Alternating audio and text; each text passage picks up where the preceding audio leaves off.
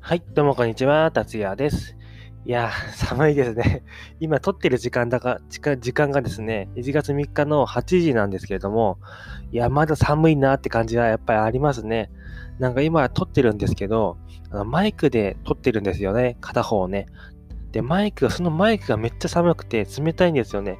もはや冷凍庫に入ってたんじゃないかっていうぐらい マイクが冷たいんですけど、今回もね、撮っていこうかなと思います。はい。ということで、まあそんなね、寒いお話は置いといて、まあ、寒いお話っていうのはなんかダジャレみたいですけれども、今回もね、撮っていこうかと思います。はい。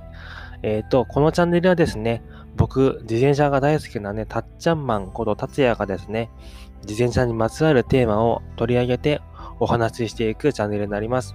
たまにね、えっ、と、ためになるお話もありますけれども、よかったらね、ながら聞きにでもして聞いてみてください。ということで、えー、今回はですね、自転車というよりトレーニング系のお話にもなっちゃうんですけど、あの、僕はですね、結論言ってしまうとですね、あの、ワンパンマントレーニングって皆さん知ってます？それやろうと思ってんですよね。で、ワンパンマントレーニングって何ぞやってことなんですけど、あの、アニメでですね、ワンパンマンっていうアニメがあって、あの、知ってますか？皆さん ワンパンマンって。ワンパンチってやつなんですけど、ワンパンで相手を倒してしまうっていうヒーローがいるんですけど、そいつがね、あの、毎日腕立て、あと腹筋とスクワット100回ずつを毎日やって、さらにね、あの、ランニング10キロを毎日やってたらめっちゃ強くなったっていうお話があるんですけど、それをね、実際にやってる方がどこだったかな？世界にいるんですよね。そんで、ちょっとね、結構メタボ体型だった、結構ぽっちゃりな方たちが、めっちゃ、めめっちゃ、めっちゃ引き締まってね、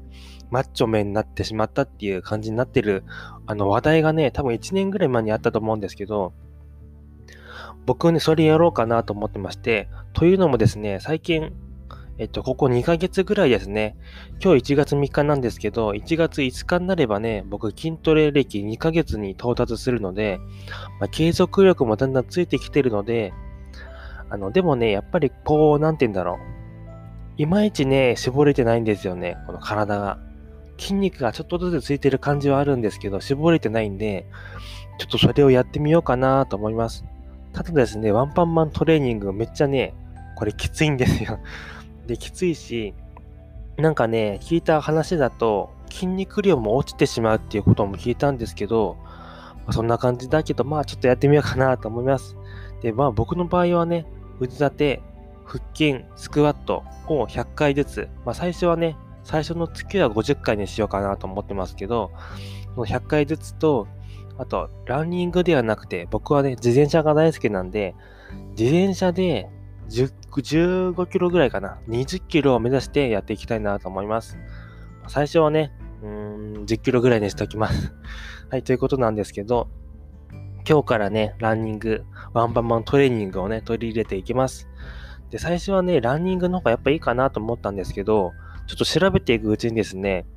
あのー、やっぱり自転車の方が体とか膝をね、痛めにくいってこともあり、しかも自転車の方がね、なんか多く走っちゃうので、あの、体力っていうかスタミナがね、つきやすいみたいですね。あとは消費カロリーも案外自転車の方が多かったりするんで、そんな感じで、えっと、これからね、ワンパンマントレーニングを ちょっとやっていこうかと思います。